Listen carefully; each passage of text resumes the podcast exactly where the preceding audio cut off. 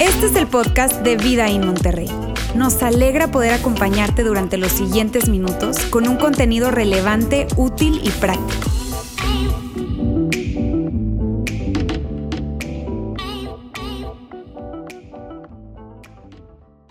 Hey amigos, qué gusto, gusto saludarles. Donde sea que nos estés viendo ahora mismo, incluso si estás viendo esto ahora en vivo o después de que ya transcurrió esta transmisión que estamos aquí realizando desde las instalaciones de las oficinas de nuestro campus en Saltillo. Es un placer para nosotros llegar a ti donde sea que estés. Un saludo a cada persona que forma parte de nuestro campus en la Ciudad de México, cada persona que forma parte de nuestro campus en Monterrey y también aquí en Saltillo y también a nuestros amigos de Chile, allá en la Iglesia Vertical. Un fuerte abrazo hasta el sur de nuestro continente. Es un placer para nosotros, insisto, llegar a ustedes. Y como decía Johnny y Pris hace un momento, queremos animarte a compartir esta este mensaje con alguien más, porque creemos que especialmente esta serie, siempre eh, eh, lo hacemos con eso en mente, pero especialmente esta serie es extraordinariamente relevante para compartir con otros. Así que hazlo ahora mismo, etiqueta a alguien y hagamos de esta información viral para que otros puedan verse beneficiados con la verdad o las verdades bíblicas que compartimos, pero en una, de una forma muy, muy, muy, muy práctica. Hoy es la tercera parte de una serie de mensajes que hemos llamado Mente Maestra, como veías ahí en el intro y ahí en esa pantalla que está detrás de mí. Y es eh, emocionante para mí compartir un tema que es una pasión personal. Eh, y déjame comenzar diciendo lo siguiente, déjame comenzar ese mensaje de la siguiente manera. Eh, la mente, la mente, tu mente, mi mente, la mente tiene, tiene poder, tiene poder, tiene el poder de transformarnos en términos de nuestros comportamientos, la forma en la que interpretamos el mundo y en general incluso de nuestro desempeño y la manera en que nos relacionamos con otros. Te voy a poner un ejemplo. Esta semana, eh, mientras mis hijos estaban ahí en su rutina escolar en línea, en casa, están haciendo eh, eh, escuela virtual, mi hijo Andrés, que está en sexto de primaria, estaba dentro de su, de su salón virtual en esas reuniones Zoom que ahora son tan tan utilizadas. Y me di cuenta que habían invitado a, una persona, a una persona a compartir un poco de su experiencia. Era un triatleta de aquí de nuestra ciudad.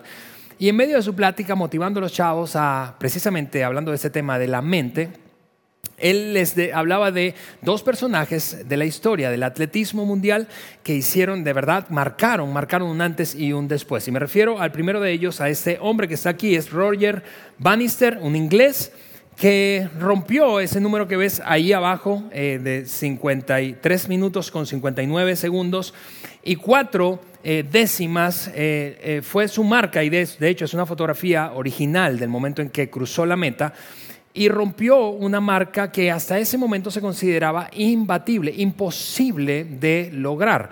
¿Cuál marca era bajar, hacer una milla, 1.6 kilómetros, correr una milla en menos de 4 minutos? 41 años desde que se empezaron a tomar tiempos formalmente, es decir, oficiales, en esa, en esa distancia, tomó 41 años, perdón, 41 años en que se rompiera la barrera de los cuatro minutos. Fue increíble. Los médicos, la comunidad médica entonces decía, es imposible físicamente hablando y quien lo intente pondrá en riesgo su salud. Pero apenas 21 días después, otro hombre, en este caso un australiano, australiano llamado John Landy, batió a Bannister por un segundo. Y eso dio pie a una ventana ahora de posibilidad porque entonces concluyeron, claro que sí es posible, la limitación estaba en nuestra mente. Desde entonces, desde 1954, cientos, decenas, miles de corredores profesionales y amateurs han, han corrido la misma distancia, 1.6 kilómetros, una milla, en menos de cuatro minutos. La marca actual está 17 segundos abajo de cuatro minutos y la posee este marroquí llamado Isham El Gorouch.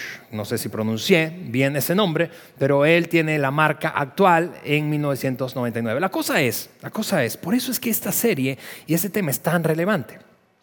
Porque realmente tú y yo lo vemos a diario la mente, nuestros patrones de pensamiento, la forma en la que nos comportamos está determinada por nuestros patrones de pensamiento.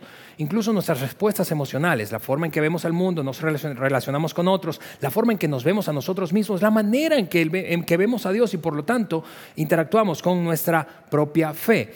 Y lo que hemos hecho en esta serie es precisamente tomar, tomar algo o algunos fragmentos que un hombre conocido como el apóstol Pablo, autor de buena parte del Nuevo Testamento, escribió respecto a este tema del poder de nuestros pensamientos y el impacto que tiene en nuestra propia vida, a la luz de nuestra relación con Dios, pero con un impacto en nuestra vida cotidiana.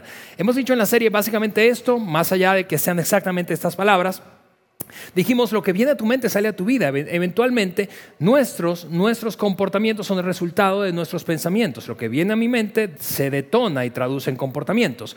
No se puede vivir una vida positiva con una mente negativa. Eso no es posible. No puedo secretamente pensar un montón de cosas negativas y comportarme de manera positiva. Eventualmente, eso va a ser match. Y finalmente dijimos lo que que tú y yo debemos controlar lo que pensamos para controlar, por lo tanto, lo que hacemos. Y el pasaje del apóstol Pablo que hemos utilizado hasta este momento varias veces a lo largo de la serie tiene todo que ver precisamente con nuestros patrones de pensamiento. Esto es lo que Pablo escribió en una de sus cartas a una iglesia que quedaba en una ciudad griega llamada Corinto. Eh, y, eso, y, es el capítulo 10 de ese, de ese texto. No luchamos, decía Pablo, como lo hacen los humanos. No luchamos como lo hace la mayoría de la gente, pues. No luchamos no está diciendo Pablo que luchamos como extraterrestres, pero como lo hace la mayoría de la gente. Usamos las armas poderosas de Dios y eso es una gran noticia para ti y para mí, independientemente del cual sea el punto en donde te encuentres en tu jornada espiritual. Dios quiere darte, proveerte a ti y a mí herramientas para esta batalla en nuestra mente. No las del mundo, sino armas poderosas en Dios. ¿Para qué? Para derribar las fortalezas del razonamiento humano. Porque eso es lo que eh, eh, eh, Pablo usó como ilustración y me parece súper poderoso es que tú y yo parece que eventualmente desarrollamos sin darnos cuenta fortalezas, son, son, son patrones de pensamiento tan fuertes que todo lo que experimentamos y vivimos se filtra a través de ellos. Y terminó diciendo lo siguiente, y para destruir argumentos falsos. ¿Por qué? Porque tú y yo tenemos una tendencia, y la tendencia es creer mentiras, creernos mentiras de nosotros, de otros, de las circunstancias, de Dios y entonces culmina Pablo diciendo, llevamos cautivo todo pensamiento para que se someta a Cristo. En otras palabras, nosotros no somos, no tenemos por qué ser los prisioneros de nuestras mentiras. Son los patrones de pensamiento equivocado, los pensamientos erróneos, los que deberían estar sujetos, someterse pues a la verdad que Dios nos ha entregado. Y claro que el cerebro sigue en muchos sentidos siendo un misterio, pero hoy se saben muchas más cosas del acerca del funcionamiento del cerebro que en el pasado. Por ejemplo, antes se creía que el cerebro de un ser humano estaba y se desarrollaba plenamente al término de la pubertad, es decir, ahí en los, antes de cumplir los 20 ya estaba completamente hecho y no había nada que hacer a partir de allí. Pero con el tiempo los científicos se han dado, especialmente los neurólogos, se han dado cuenta de que existe un concepto que ellos han acuñado y es el de vías neuronales. Es decir, nuestro cerebro tiene conexiones, pero no son solamente conexiones eléctricas, pulsos eléctricos, ¿verdad? Sino como especies de, túneles y cauces a través de los cuales recorren y se recorren nuestros pensamientos. Ocurre algo y por allí se filtra, ocurre algo y por allí se filtra. La buena noticia de eso es que podemos cambiar esos patrones de pensamiento, podemos cambiar esos, esas vías neuronales para pensar de manera distinta. Claro que eso también podría ser una mala noticia. ¿Por qué? Porque aquellos que han abrazado una, un patrón, una serie de patrones de pensamiento equivocados, erróneos, falsos, falsas creencias, mentiras, pues están tan acostumbrados que son, terminan siendo víctima, víctimas de esos, de esos patrones de pensamientos.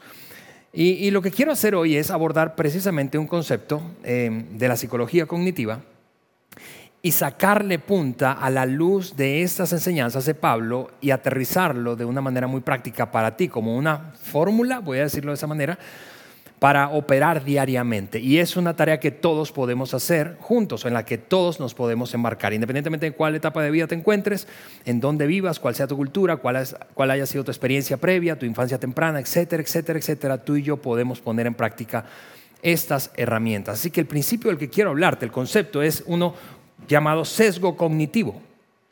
Sesgo cognitivo o, vamos a llamarlo para efectos de nuestra conversación de hoy, marco mental, nuestro marco mental.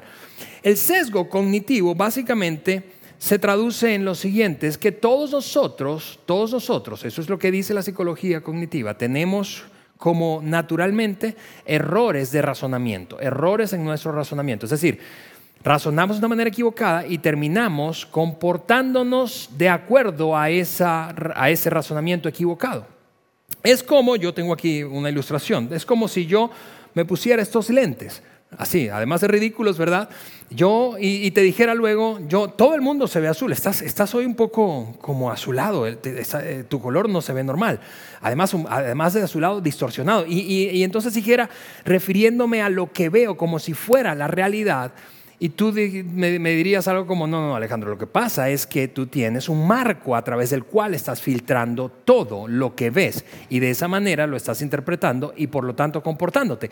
Es exactamente lo que ocurre y es el concepto de sesgo cognitivo o marcos mentales. Un marco mental, entonces, revela que una persona y dos personas pueden vivir la misma situación exactamente y a pesar de eso responder de manera distinta. Dicho de otra manera, no son los hechos los que son diferentes, es el filtro, es el marco, es el marco que tú y yo tenemos, es el marco que has aprendido por, el que has aprendido a filtrar tus pensamientos y al punto de que se han convertido, como decía Pablo, en fortalezas. Piénsalo así, te doy otro par de ejemplos. Tu jefe, imagina que tu jefe, si trabajas bajo una relación de, dependencia, entonces eh, piensa que tu jefe decide darle feedback, retroalimentación a dos empleados, los subordinados, colaboradores suyos. Les dice exactamente lo mismo, buen, buen tono, el mismo abordaje, ¿sí? Pero uno de ellos, uno de ellos lo hacen en, momentos distintos. Uno de ellos sale de allí agradecido por la conversación. ¿Por qué? Porque lo ha ayudado a ver algo que no estaba viendo y por lo tanto se dispone y compromete a mantenerse creciendo. El otro, en cambio, sale molesto diciendo, ese jefe tiene algo contra mí. Y, así le da rienda suelta a esa cantidad de pensamientos, ¿sí? vías neuronales, sesgo cognitivo, marco mental, y todo lo filtra a partir de allí. ¿Qué es lo que hizo la diferencia? No es el hecho, no son los hechos, fue el filtro, fue su marco mental, fue su marco. Yo quiero que hoy profundicemos, profundicemos precisamente en ese concepto de marco mental. ¿Por qué? Porque incluso llega a afectar nuestra relación con Dios. Vamos, piénsalo conmigo por un momento. Si tuviste, si tú fuiste de las personas que creció con un padre terrenal, amoroso, cercano, sensible, sí, firme cuando debía hacerse para disciplinarte, pero cerca de ti, cerca de ti, conociéndote muy, muy, muy, muy, muy de cerca. Muy probablemente hoy que tienes o pretendes tener una relación con tu Padre Celestial, interpretas que Dios es un Dios cercano y que se preocupa por los detalles de tu vida. Si en cambio creciste con un Padre distante, frío, bien sea porque no estuvo físicamente o porque estuvo ausente emocionalmente, rígido, exigente, ¿verdad? Entonces, quizá hoy luchas con la idea de un Dios ausente, un Dios que no se preocupa por ti, ni mucho menos por tus asuntos. ¿Por qué? Porque tendría cosas más importantes por las cuales preocuparse. El punto es, el marco mental que desarrollamos afecta la manera en que vemos al mundo, nos relacionamos con otros y con nosotros mismos y finalmente cómo respondemos ante lo que pasa, sea cual sea la circunstancia. Lo que quiero hacer hoy es aterrizar ese concepto en una herramienta práctica, ¿sí? De tres pasos que te voy a dar al final de este mensaje. Pero con el tiempo que me queda, déjame profundizar un poco en el concepto de marco mental. Voy a planteártelo de esta manera. Tú y yo tenemos el reto cotidiano de reenmarcar o reencuadrar nuestra perspectiva. Reenmarcar o reencuadrar nuestra perspectiva. Eso significa crear una forma diferente de ver o mirar algo, cambiándole su significado. Y, lo ilustraré así. Imagina un niño. Un niño que se dice a sí mismo, soy el mejor bateador del mundo. Tiene un bat de béisbol y una pelota de béis en su mano. Y dice, soy el mejor bateador del mundo, no hay nadie como yo, nadie batea tan bien como yo. Y entonces se propone demostrarlo. Lanza la pelota y abanica haciendo un swing y no le pega la pelota. Strike uno. Y dice, no pasa nada todavía tengo dos oportunidades más. Y muchos bateadores buenos no batean a la primera. Lanza otra vez la pelota y vuelve a abanicar y dice strike dos. Hay mucha gente todavía, que, mucho bateador que yo conozco, que no batea a la segunda. Me queda una oportunidad. Lanza la pelota y vuelve a abanicar y entonces dice, no puede ser, he descubierto algo increíble. No solamente soy el mejor bateador, sino también el mejor lanzador, el mejor pitcher, porque acabo de ponchar al mejor bateador del mundo. Y tú puedes pensar, ¿es ridículo eso? Sí, pero tú y yo, tú y yo entendemos el concepto de darle un significado distinto al mismo hecho y así actuar procesarlo y actuar de manera diferente. Otros nombres que se le da a esto de reenmarcar o reencuadrar al sesgo cognitivo es acentuación perceptiva, reestructuración cognitiva o, como lo llamamos en esta serie, pensar diferente. Pensar diferente, pensar diferente. Y vamos, tú y yo sabemos poner, por ejemplo, acentuación perceptiva en algunas cosas. Y hemos vivido todos los que somos padres esta experiencia. En ocasiones vemos a nuestros hijos desempeñarse de una u otra manera, hacer algo, bien sea desde niños muy pequeños, una maroma, y pensamos, nadie puede hacerlo tan bien como mi hijo. Tú y yo sabemos lo que es la acentuación perceptiva, te repito. Y lo que quiero para ilustrar a lo largo del resto del mensaje hacer es ponerte una imagen aquí. Tengo en mi mano un cuadro, más bien un marco de cuadro, hablando de reenmarcar. Porque si yo te preguntara, ¿cómo ¿Cómo será tu día de mañana? ¿Cómo será tu día de mañana? Tú puedes responderme, no lo sé Alejandro, porque no sé cómo va a ser, qué va a pasar. Sin embargo, tú y yo, y es lo que vamos a demostrar hoy, podemos escoger si va a ser un día lleno de luz, expectativa positiva, Dios va a hacer algo extraordinario, va a bendecirme, voy a ver a Dios obrar a mi favor, otros me van a ayudar, voy a sacar provecho y ventaja de ese día y las oportunidades que me da. O, o puedes responder, no, seguro va a ser terrible, porque si fue como la semana pasada, uff, no, la semana próxima pinta, pero peor. Terminamos la semana pasada en el negocio, pues con reclamos de clientes, el jefe peleándose conmigo, etcétera, etcétera, etcétera. Por lo tanto, va a ser patético. El punto es, ¿cómo será tu día mañana? Pues la, la respuesta realmente es depende, depende de tu marco. Si lo pones con el enfoque en lo positivo o te enfocas en aquello que es perjudicial y terrible. El punto es, hablando de este concepto de, encuadre o de enmarcar nuestros pensamientos o de reenmarcarlos, que el apóstol Pablo increíblemente hace dos mil años básicamente ya hablaba de lo que hoy es ampliamente conocido en la psicología cognitiva, este concepto de reenmarcar. Yo lo diría de esta manera, Pablo era como el rey del, encuadre. Pablo tomaba una, una, situación negativa y era capaz de ver lo positivo en ella. Pablo, para quienes conocen la historia o nos han escuchado hablar de él, fue el escritor de buena parte, la mayor parte de hecho, del Nuevo Testamento. Y además de eso, Pablo, el apóstol Pablo, vivió un compromiso apasionado por extender las buenas noticias, así las llamaba él, el Evangelio de Jesucristo. Así que una oración frecuente de Pablo era algo como esto. Dios mío, ayúdame, ayúdame a seguir extendiendo esta buena noticia con otros, compartir nuestra fe, porque esto puede transformar al mundo y puede transformar a cada persona. Así que entonces él identificó, porque además de un hombre de oración y apasionado por Jesucristo, era un hombre muy estratégico, identificó entonces que Roma, siendo la capital del imperio romano, era el lugar al que debía apostarle para compartir su mensaje con los líderes más influyentes de ese lugar y entonces, una vez que lo hiciera, él, pensaba, entonces esto va a explotar como pólvora, se va a esparcir, se va a regar. Y esa era una oración, te repito, frecuente del apóstol Pablo. Pero aunque sí llegó a Roma, no llegó a Roma como él lo anticipó y por lo que oró. Llegó a Roma siendo, habiendo sido capturado y metido preso en una prisión romana, valga la redundancia, de aproximadamente dos por dos. Eso era baño, cama, comedor. Eh, eh, eh, era, era de todo allí. Él era vigilado 24/7 por oficiales romanos en esa cárcel. Así que Pablo pudo haber respondido. Sí, sí. Imagina ¿Cuál, pudo haber sido una respuesta natural de Pablo, hablando de encuadre o de reencuadre, o de sesgo cognitivo, de marco mental? ¿Cuál pudo haber sido una, una respuesta? Yo voy a ponerte una respuesta fake, imaginaria, de Pablo aquí. Quiero que sepan quizá pudo haber escrito Pablo, quiero que sepan que todo lo que me ha sucedido en este lugar apesta y ya no quiero seguir haciendo esto, quiero renunciar, quiero renunciar. ¿Por qué? Porque planeé una cosa de una manera, oré por eso de una manera y ocurrió exactamente al contrario y ahora estoy sufriendo como un infeliz aquí en esta prisión romana. Algunas, si, si trasladáramos eso a la experiencia que muchos de nosotros vivimos respecto a nuestra propia fe, es, sería algo como, no, después de toda esta, esta pandemia y esta crisis y este rollo que ha pasado este año, no solamente quiero que se vaya, se acabe ya por fin el 2020, sino que renuncio, renuncio a los grupos pequeños en donde estaba. Y si regresamos a presencial, yo no regreso a la iglesia. ¿Por qué? Porque no he visto a Dios obrar y todo se fue por un caño.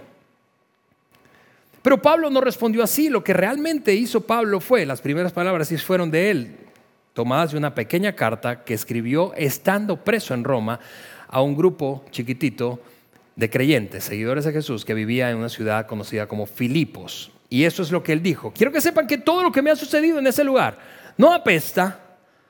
Lo que ha sucedido en ese lugar ha servido para difundir la buena noticia, pues cada persona de aquí, incluida toda la guardia del palacio, y por cierto, concluía Pablo, los guardias que me están cuidando 24/7, en rondas probablemente de 8 horas cada uno, creo que son los que están presos, soy yo. Porque cada vez que vienen yo estoy predicándoles, predicándoles, predicándoles, porque sé que son influencia para aquellos que ejercen influencia en todo el imperio. Sabe, ellos saben que estoy, los creyentes fuera, saben que estoy encadenado por causa de Cristo. Y, y, en otras palabras, Pablo pareciera que está diciendo, amigo, yo sé que esto parece malo, parece una tragedia, parece terrible, pero no es tan malo como ustedes piensan, no es tan malo como parece ser de bote pronto. Y el verdadero resultado de, esa experiencia de cárcel de Pablo, él lo dice en el versículo inmediatamente siguiente y escribe entonces, y dado que estoy preso, es decir, por causa de que estoy preso, es porque estoy preso y solo porque estoy preso, que la mayoría de los creyentes de este lugar ha aumentado su confianza y anuncia con valentía el mensaje de Dios sin temor. En otras palabras, Pablo estaba pareciendo querer decir, amigos, Dios sigue trabajando, Dios sigue trabajando, no se va a detener, no se va a detener, independientemente de lo que ocurra, necesitamos empezar a reencuadrar, a reenmarcar nuestros pensamientos para identificar no inventar cosas ficticias, pero identificar lo que realmente está ocurriendo y que es bueno, porque así como ocurren cosas malas, están al mismo tiempo ocurriendo cosas buenas. Así que con estos ocho minutos que me restan, yo quiero compartirte tres maneras de reenmarcar tu estructura de pensamiento. Tres maneras de poner tu enfoque en lo que es realmente correcto, positivo, constructivo, en vez de lo que es destructivo, auto o perjudicial o autodestructivo. Lo primero es, lo primero es, quiero animarte a darle gracias a Dios. ¿Cómo reenmarcamos en la práctica cotidiana? Dándole gracias a Dios por lo que no pasó. Porque tú puedes estar pensando, Alejandro, pero es que, la verdad, ¿cómo, cómo, cómo puedo remarcar si hay una realidad? Mi, mi, salario a lo largo de esta epidemia en este año se ha reducido en un 10, 15, 20, 50%. Y yo podría decirte, pero pudo, pudiste haberte quedado sin trabajo. Así que dale gracias a Dios porque aún tienes trabajo, porque no pasó que te quedaras sin trabajo. Y quizá tú estás pensando del otro lado, otra persona está pensando, sí, pero yo sí me quedé sin trabajo. Y yo te diría, pues dale gracias a Dios que aún hoy, a pesar que no tienes trabajo, quizá está representando, representando una oportunidad para lanzarte a ese emprendimiento que por años querías iniciar y no tenías tiempo por tu trabajo. Y quizá dices, y yo me lancé ese emprendimiento y fracasé este año precisamente. Y yo podría decirte, pero aún tienes salud. ¿Te das cuenta? Es, siempre hay una posibilidad de que la cosa salga peor. Seamos agradecidos con Dios por lo que no pasó. Eso es una manera práctica de reenmarcar nuestros pensamientos, de reenmarcar nuestros pensamientos. Me hizo recordar eh, una historia de una chica eh, universitaria que llega a casa de sus padres y les dice, debo darles una noticia semanas atrás, cuando salí de la universidad, una noche de una mala semana, me metí en un bar y empecé a tomar. Conocí a un hombre, seguimos tomando, hasta casi estamos inconscientes, borrachos, salimos de allí, hicimos nuestras cosas y ahora debo decirles que estoy embarazada de mellizos. La buena noticia en medio de todo le dice la hija a los padres, Los padres están casi desmayados, ¿verdad?, del asombro. La buena noticia es que eh, él está en libertad condicional, no puede tener, conseguir trabajo ahora, está en un proceso de rehabilitación de sustancias, de consumo de sustancias, y se va a venir, por lo tanto, a vivir conmigo, y entonces vamos a poder criar al hijo juntos. Los padres están boquiabiertos, alarmados, y dicen, nah, no es, es, broma, eso no pasó. Lo que realmente pasó es que reprobé casi todas las materias del semestre, pero quería decirles esto para que se dieran cuenta que pudo haber sido peor. El punto es que aunque parezca medio ridículo y gracioso, siempre puede ocurrir algo peor de lo que te está pasando. Y la pregunta es, ¿por qué no podría ocurrirte a ti? Puede ocurrirnos a todos. Sea agradecido, sea agradecida con Dios por lo que no ocurrió. Manera número dos, práctica de reencuadrar tus pensamientos. Practica el encuadre previo. Es decir, antes de que ocurra una situación, encuadra, encuadra, anticipa. No esperes a que en el fragor de la circunstancia tú respondas bien, no, no, no. Previamente, previamente. Y eso me hace pensar que la persona que yo conozco en mi pequeño mundo, que es como la reina del encuadre previo, es mi mamá, Gloria Mendoza. Es, increíble. Es increíble. Siendo una madre soltera, pudo haberse echado a morir y en cambio ella respondió de la siguiente manera, ahora tengo un enfoque claro en mi vida, voy a sacar adelante a ese muchacho, que es mi hijo. Luego cuando se mudó a ese país, muchos de ustedes saben que somos venezolanos de, origen, pero cuando estábamos, ya tenemos 11 años aquí instalados, pero cuando se mudó con nosotros a ese país, viviendo en su propia casa, entonces contrajo, fue, fue diagnosticada con cáncer, dos tipos de cáncer de manera consecutiva. Y entonces su encuadre previo fue, yo, independientemente del diagnóstico, voy a enfocarme en lo que realmente es importante. Y si esta enfermedad me da esa oportunidad, lo voy a hacer con todo gusto. Luego le diagnosticaron, escucha esto, le diagnosticaron una, enfermedad conocida como sordera súbita o hipoacusia súbita. 90% de un oído, 70% del otro, y fue súper dramático después del cáncer, superar esos, esos cáncer. Y entonces cuando hablaba con ella, ella me decía, la buena noticia de esto es que ahora puedo dormir mejor, me cubro el, lado del, que, del oído que, que escucho bien y nadie me molesta. Y yo decía, no puede ser posible, estás vacilando, mamá. Finalmente, y lo último que ocurrió es que empezó a descalcificarse, específicamente sus dientes se descalcificaron. ¿Por qué? Como resultado o consecuencia de las quimioterapias. Y entonces empezaron a caerse algunos dientes. Y yo no sabía que eso le estaba pasando. Así que un día llegó, cuando nos vimos, eh, el primer diente que se le cayó fue uno frontal inferior y entonces se sonrió mostrándome su falta de diente y me dijo, ¿cuánto me va a traer el ratón Pérez? Y yo decía, no puede ser posible, esa, esa mujer está, está, está hecha, a veces yo bromeo con mis amigos y es como si fuera la abuela de Wolverine. Pero el punto es, mi mamá de alguna forma aprendió a hacer un encuadre previo y predeterminar dónde va a poner su enfoque. Termino y la última cosa para reenmarcar tus pensamientos, que quiero decirte de manera práctica es esta. Busca la bondad de Dios en cada cosa. Busca la bondad de Dios en cada cosa. Es lo tercero que quiero compartir con ustedes hoy. Y último, busca la bondad de Dios en cada cosa. No solamente dale gracias a Dios por lo que no ocurrió, no solamente practica el encuadre previo, predetermina cómo vas a reaccionar, sino que busques la bondad de Dios en cada cosa. ¿Por qué? Porque tu actitud va a cambiar todo. Tu actitud va a cambiar, la manera en que te sientes, ¿sí? Es el resultado de tus patrones de pensamiento, tu marco mental. Si buscas, vamos a decirlo de esta manera, lo que buscas vas a encontrar. Si buscas cosas malas, las vas a encontrar. Si buscas maldad, la vas a encontrar. Si buscas lo, lo, bueno, lo vas a encontrar. Si buscas la crítica, la vas a encontrar. Eso es lo que te diría cualquier terapeuta o consejero, buen terapeuta o buen consejero. Enfoca tus pensamientos en lo que es conveniente, correcto y apropiado para ti. Perdón.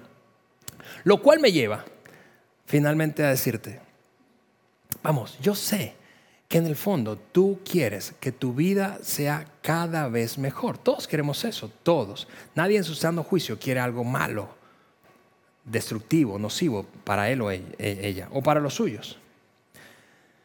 Pero tenemos ahí dos opciones, finalmente. Y, déjame ilustrarlo así, así y, así voy a terminar. Piensa en la diferencia que hay entre un buitre y un colibrí. más allá de la anatomía, ¿verdad? Un buitre encuentra lo que busca. ¿Qué busca un buitre?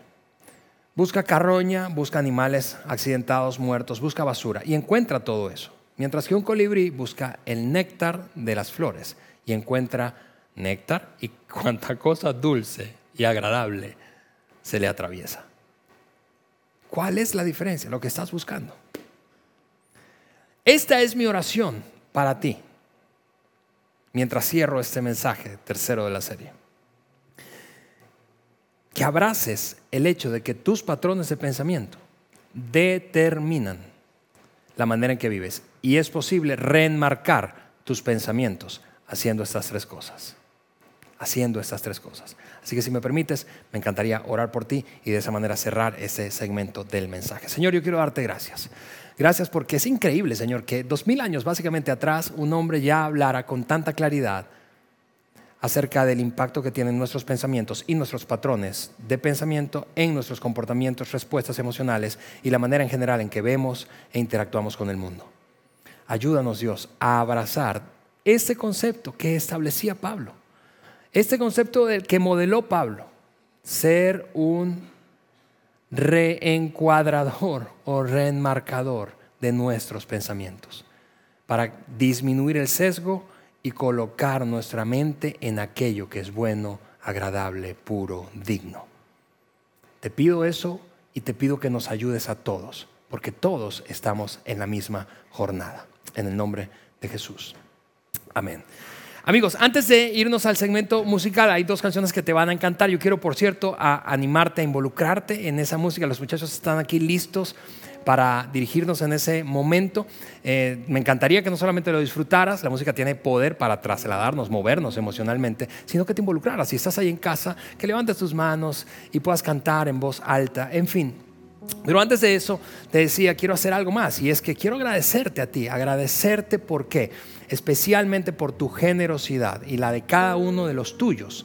Generosidad financiera, porque es debido a tu generosidad que nosotros podemos continuar haciendo lo que hacemos y más importante aún, escuchar historias de vidas transformadas. Y déjame eh, leerte eh, el mensaje que una mujer que se conectó con nuestra iglesia en tiempos de pandemia, es decir, no conoce ningún campus físicamente, está aquí en nuestra ciudad, en Saltillo, pero nos escribía ella ya después de haber transcurrido varios meses conectada con distintos ambientes en Vida In.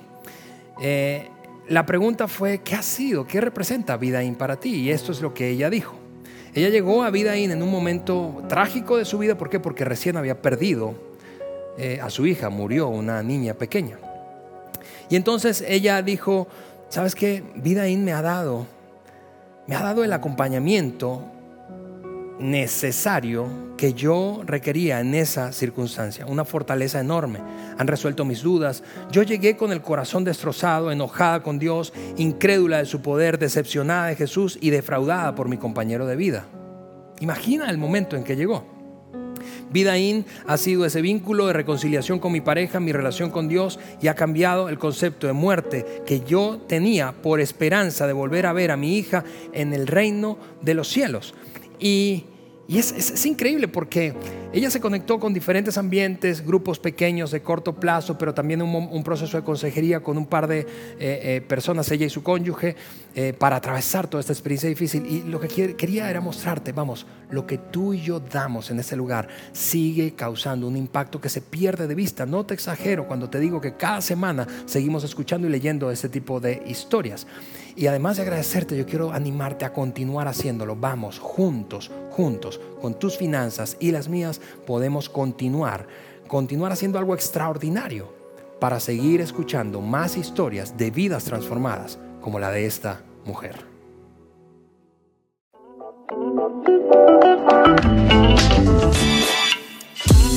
Sigue conectado a los contenidos de Vida en Monterrey a través de nuestro sitio web y de las redes sociales. Muy pronto estaremos de vuelta con un nuevo episodio.